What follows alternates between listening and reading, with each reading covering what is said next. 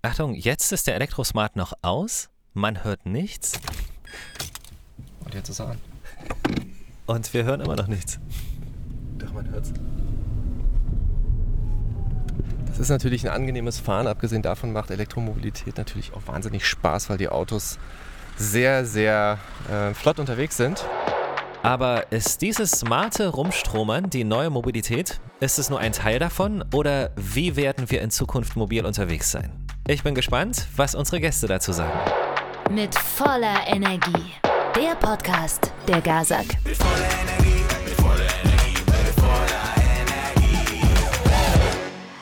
Herzlich willkommen zum Gazak Podcast vom EUREF Campus in Berlin-Schöneberg. Einen Campus, den man ja schon als smartes Stadtquartier der Zukunft bezeichnen kann. Die Energieversorgung ist CO2-neutral. Hier stehen Ladesäulen für Elektroautos. Für uns ein optimales Umfeld, um über die Mobilität der Zukunft zu sprechen. Zwei unserer Gäste treffen wir per Videocall. Für einen guten CO2-Fußabdruck wollen wir nicht, dass sie aus Hamburg und Köln extra nach Berlin kommen. Das sind Katja Diel, Mobilitätsexpertin und Moderatorin des Podcasts She Drives Mobility.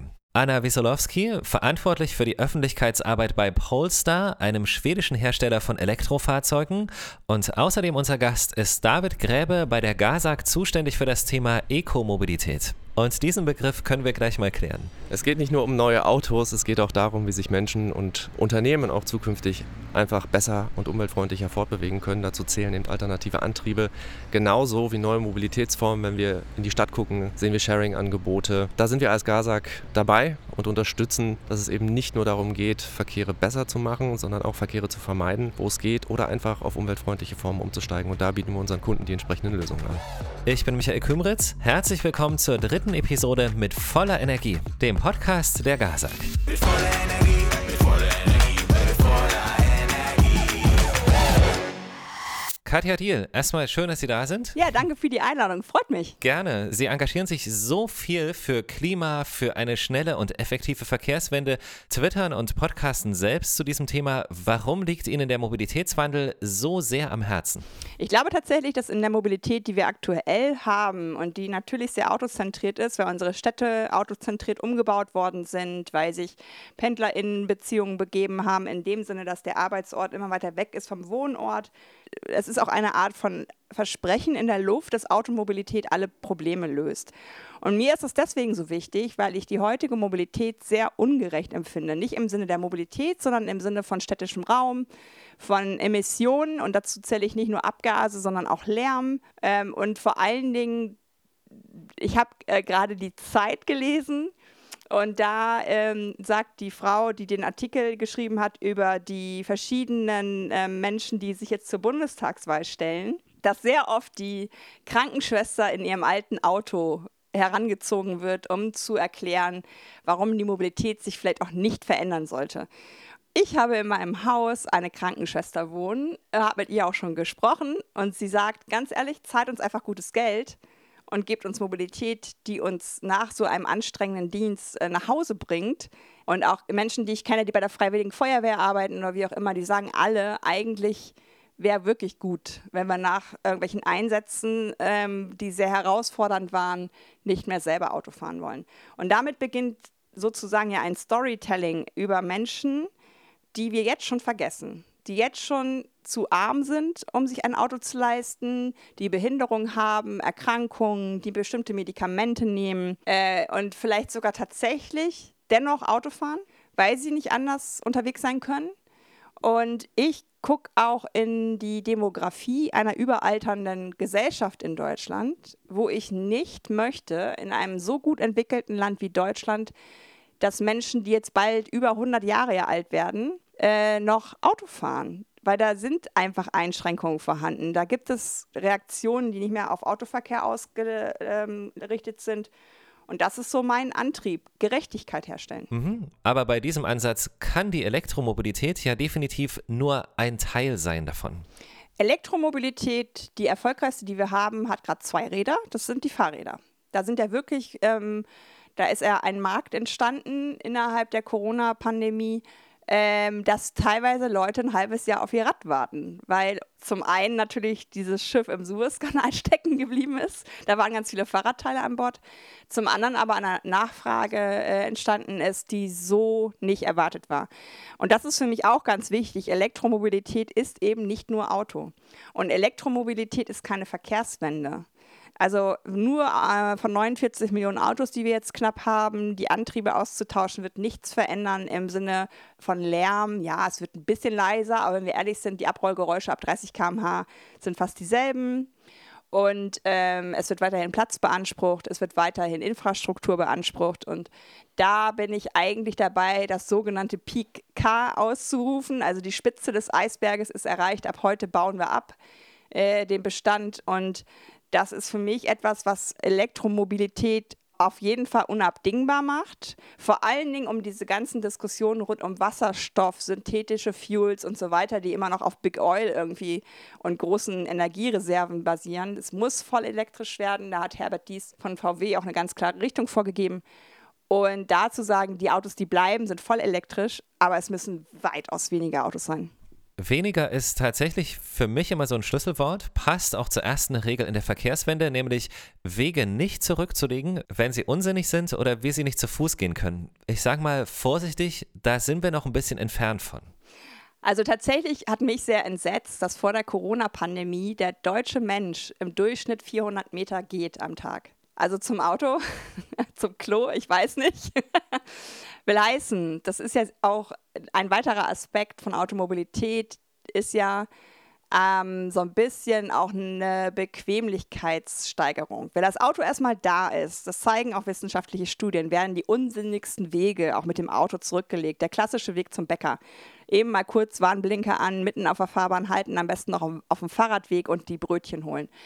Ähm, mein mein Credo ist, dass Verkehrswende menschlich ist und Verhalten ähm, verändern muss. Und das gelingt eben nicht nur durch Angebote. Es muss auch eine neue Regulierung stattfinden. Ja, dann sind wir schnell in der Verzichts- und Verbotsdebatte. Da lade ich aber immer alle ein, mal in meine Welt als radfahrende und fußgehende Person zu kommen, wie viele ungesagte Verbote ich habe.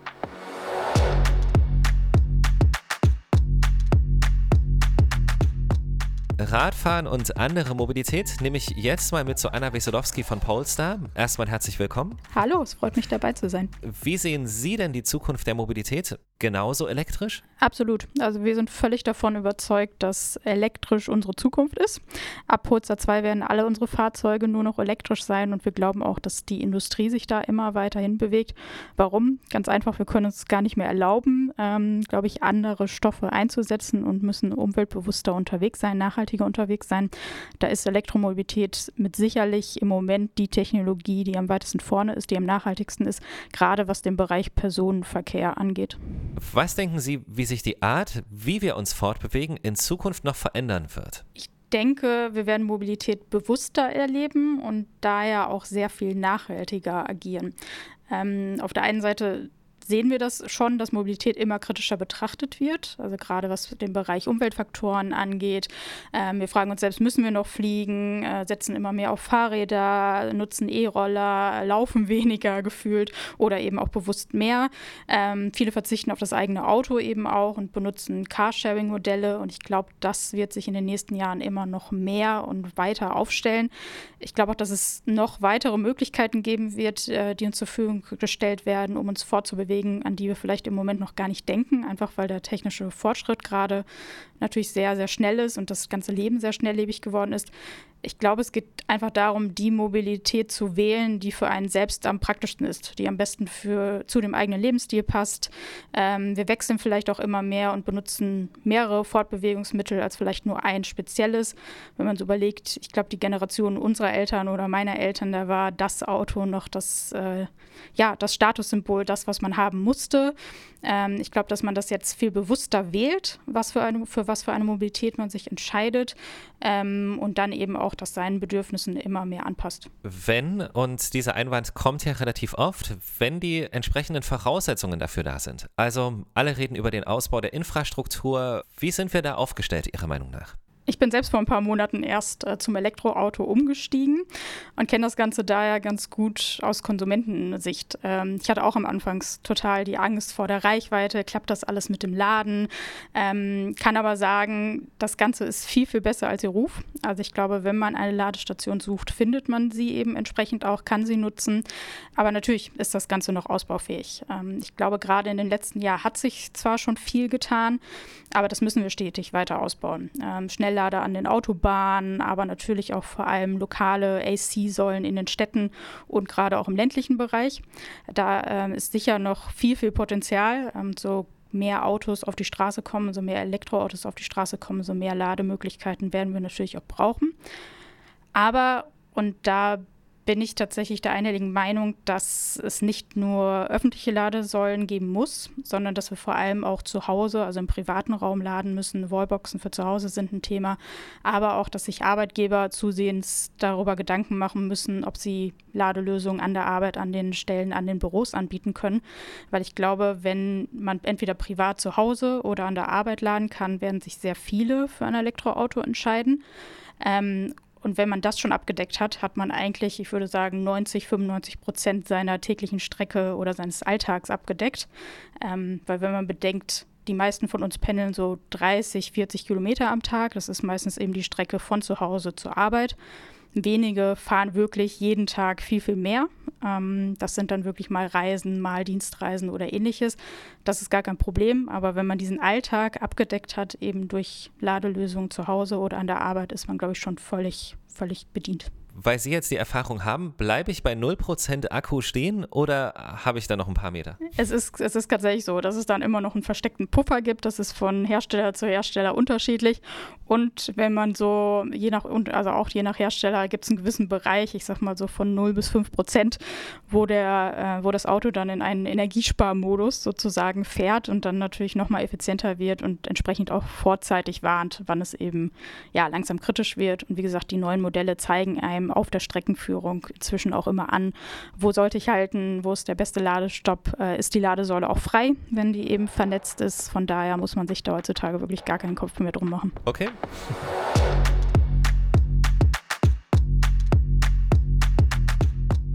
Wir haben gerade schon Sharing-Angebote angesprochen, Carsharing, aber auch so Angebote wie Nextbike oder das Velotaxi in Berlin. Es gibt da wahnsinnig viel. So etwas funktioniert natürlich super im urbanen Raum, aber geht das auch im ländlichen, Katja Diel? Ja, wo kommt denn das her, dass das Land ähm, so abgehängt ist? Also wir haben nach der Wende 1989 40 Prozent der ostdeutschen Schienen stillgelegt. Also es sind nur 60 Prozent aktiv geblieben und vielleicht sogar auch anders befahren worden als vorher. Will heißen, ähm, ich glaube, äh, es braucht eine Wertschätzung für die automobile Phase in Deutschland, weil wir da Wirtschaftswunder und was wir da alles mit verbinden. Wir haben uns aber abhängig gemacht, auf vielerlei Weise. Ähm, das merkt man jetzt daran, wie viele Milliarden wir in diese Industrie kippen müssen. Das ist unsere Schlüsselindustrie. Wird immer wieder gepredigt, was ich sehr, sehr traurig finde, ehrlich gesagt, dass wir nur eine haben. Und das ist ungesund. Wenn wir mit dem ländlichen Raum uns beschäftigen, kenne ich auch immer eher diese Abwehrhaltung. Es geht doch gar nicht anders hier. Ja klar, wir haben es kaputt gemacht. Heißt aber nicht, dass es so bleiben muss. Und die Stadt ist, insbesondere die Metropolen wie München, Berlin, Hamburg, sind überversorgt. Ich glaube, wir haben jetzt hier mittlerweile sieben Carsharing-Anbieter was ich total Banane finde. Es sind hier 1000 oder 800, glaube ich, ähm, elektrische VWs reingekippt worden.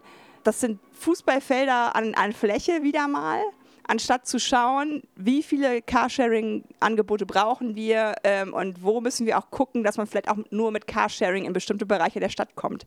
Also wir kippen und kippen und kippen in diese Städte immer mehr Angebote.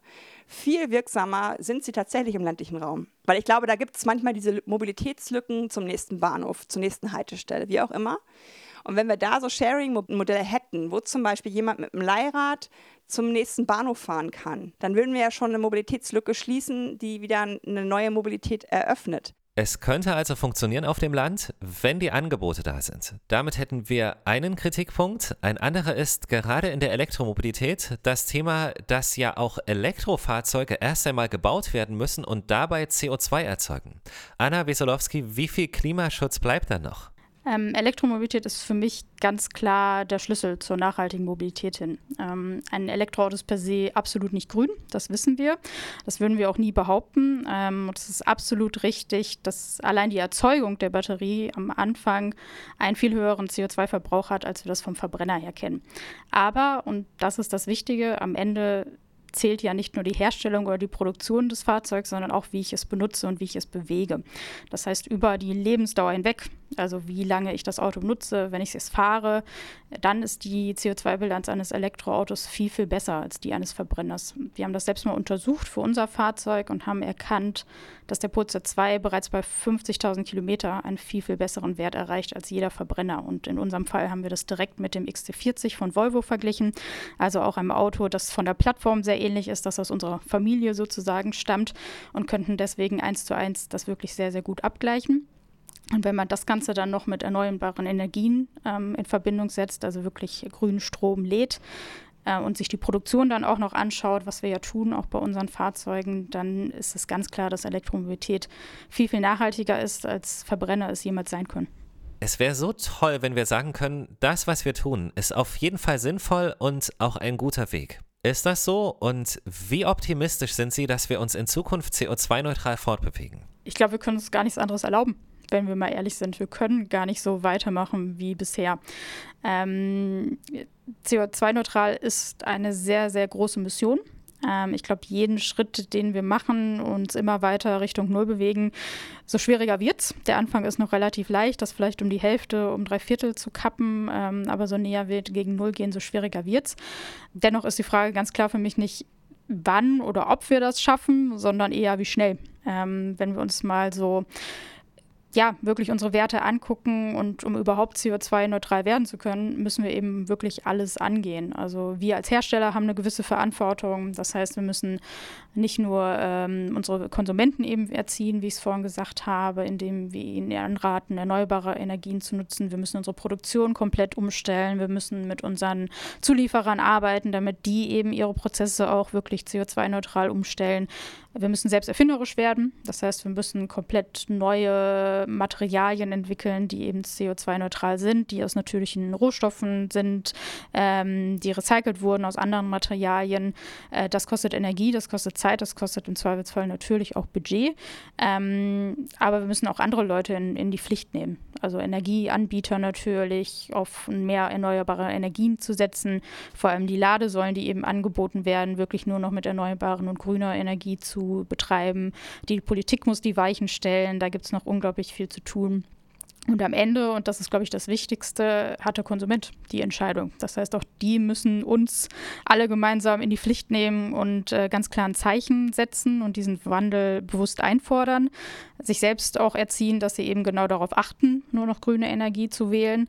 Ähm, und äh, klar, am Ende entscheidet auch der Konsument durch die Kaufentscheidung. Das heißt, wenn er sich für ein Produkt entscheidet, das eben nachhaltig ist oder nachhaltige Mobilität ähm, am Ende bevorzugt, dann werden alle Hersteller da sehr, sehr schnell drauf aufspringen und es machen müssen, was am Ende nur positiv ist. Und Katja Diel, ja, die Mobilität, definitiv steht da noch viel auf dem Plan. Was braucht es zum Schluss Ihrer Meinung nach?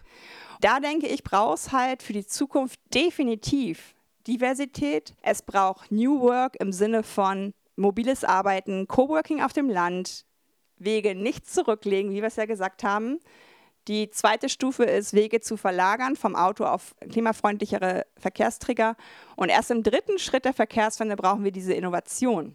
Weil meiner Meinung nach, und das ist die gute Nachricht, die ich habe, es ist alles schon da. Wir müssen es nur modular neu zusammensetzen. Also wir haben so ein altes Lego-Haus. Wir können fast alles davon nutzen, was wir in diesem alten Lego-Haus von Verkehr haben. Wir müssen es aber anders zusammensetzen in den Einzelheiten und andere Priorisierung und Hierarchisierung reinbringen. Vor allen Dingen im Sinne von äh, Mobilität von den Schwächsten auszudenken. Und das sind alte, kranke, Kinder, eingeschränkte Menschen.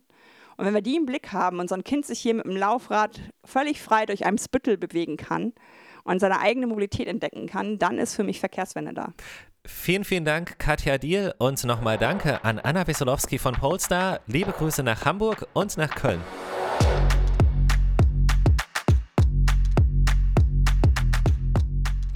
Wie geht denn die Tür auf? Achso. Okay, ich habe ich hab gedacht, es geht viel leichter. Deswegen. Okay. Wir können ja erstmal ein Stück losfahren. Also vermutlich wird man einfach nichts hören. Ist doof für einen Podcast. Aber wir können ja, genau, wir können ja mal.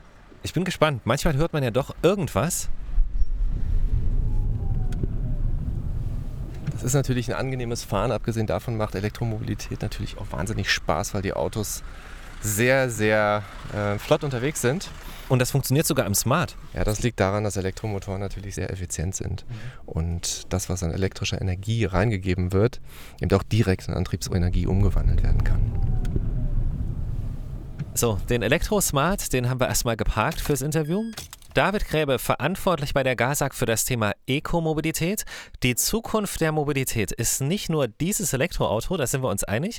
Vielleicht sogar ganz im Gegenteil. Das Auto könnte das sein, worauf wir am meisten verzichten werden. Wie sehen Sie das?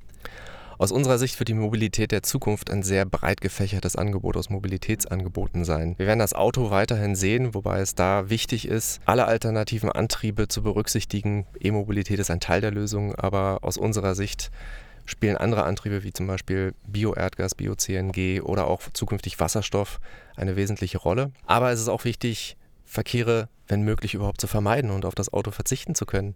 Und da sind Angebote, die Sharing wie Mikromobilität, wie die Nutzung des Fahrrads, aber auch die verstärkte Nutzung des öffentlichen Nahverkehrs ganz wesentliche Elemente. Und wir werden einen ganz breiten Mix sehen, wie sich Menschen zukünftig fortbewegen, mal nur mit einem Verkehrsmittel, mal auch mit mehreren Verkehrsmitteln.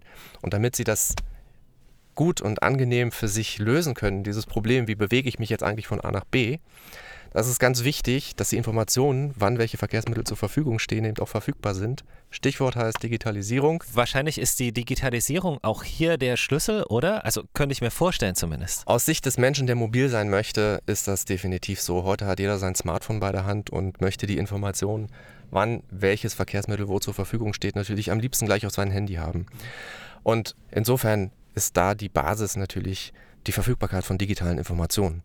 Wenn wir uns im städteplanerischen Kontext und mal auf der Ebene drüber bewegen, dann geht es unter anderem aber auch darum, wie sind welche Verkehrsadern wann ausgelastet, wie kann ich Verkehrsströme steuern. Und auch da spielt die Digitalisierung eine wesentliche Rolle. Heutzutage gibt es wenig Autos, die Informationen senden. Vielleicht wird das in der Zukunft wichtiger, dass auch Autos einfach Informationen zur Verfügung stellen, die dann digital verarbeitet werden. Aus unserer Sicht ist es aber genauso wichtig, dann auf die individuellen Datenschutzbedürfnisse der einzelnen Nutzer zu achten und mit diesen Daten eben auch sensibel umzugehen, sodass es dann für alle den entsprechenden Benefit gibt. Elektroautos sind ein Teil der Lösung, vor allem wenn man sieht, wie viel Energie gerade in die Weiterentwicklung gesteckt wird, dann sind wir doch auf einem guten Weg zur Klimaneutralität. Jetzt machen E-Fahrzeuge aber auch nur dann Sinn, wenn sie länger im Einsatz sind und mit Strom aus erneuerbaren Energien betrieben werden. Wie weit sind wir diesbezüglich oder was muss da noch passieren? Aktuell haben wir die eine Million Marke bei Elektroautos tatsächlich geknackt. Da zählen auch Plug-in-Hybride dazu und über deren Umweltvorteile lässt sich sicherlich trefflich streiten. Was wichtig ist, ist, dass das, was momentan in alternativer Mobilität passiert, egal welche alternative Antriebsform da zur Debatte steht oder egal, ob, ob es jetzt Sharing-Angebote oder ähnliches sind, dass das bei den Nutzern ankommt und Akzeptanz findet. Das ist die wesentliche Voraussetzung dafür, dass das, was jetzt neu geschaffen wird, auch tatsächlich auch eingesetzt wird. Insofern, na klar, wenn Elektroautos mit Ökostrom betrieben werden, sind sie per se erstmal umweltfreundlich. Für uns ist es aber genauso wichtig zu betrachten, das System Fahrzeug und Kraftstoff.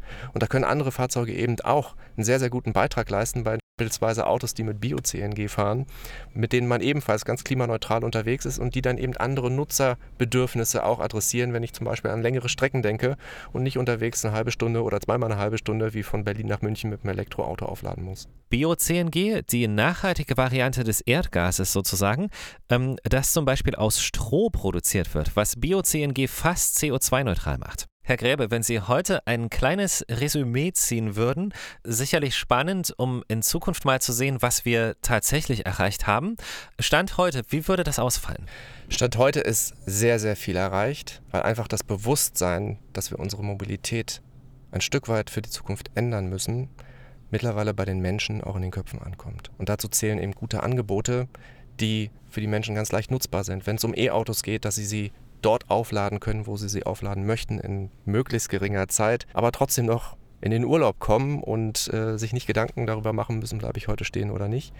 Das kann ergänzt werden durch andere Mobilitätsangebote, sei es jetzt Mikromobilität, sei es ähm, Sharing-Angebote, sei es andere alternative Antriebe. Und wir glauben, auf ein Thema allein zu setzen, reicht nicht. Wir glauben, wir brauchen einen breiten Mobilitätsmix in der Zukunft, zu dem sowohl verschiedene alternative Antriebe als auch Angebote im Bereich Fahrradmobilität, Sharing gehören.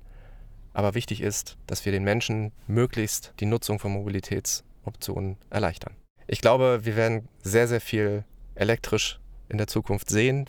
Wir dürfen nicht vergessen, es gibt noch andere Mobilitätsbereiche wie Schwerlastverkehr, wie den Schiffsverkehr, wo sicherlich noch andere Alternativen eine Rolle spielen werden.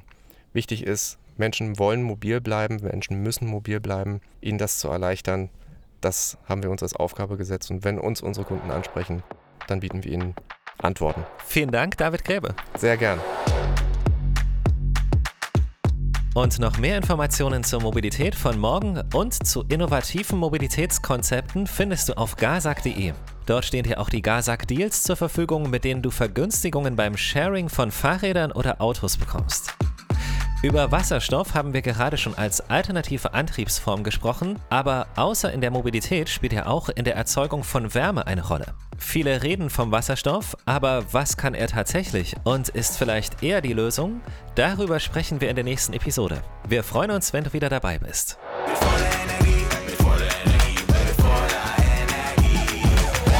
Mit voller Energie. Der Podcast der Gazak. Die Links zur Website und den Social Media Kanälen der Gazak findest du in den Show Notes. Wir freuen uns, wenn du unseren Podcast abonnierst und uns eine positive Bewertung dalässt. Dankeschön.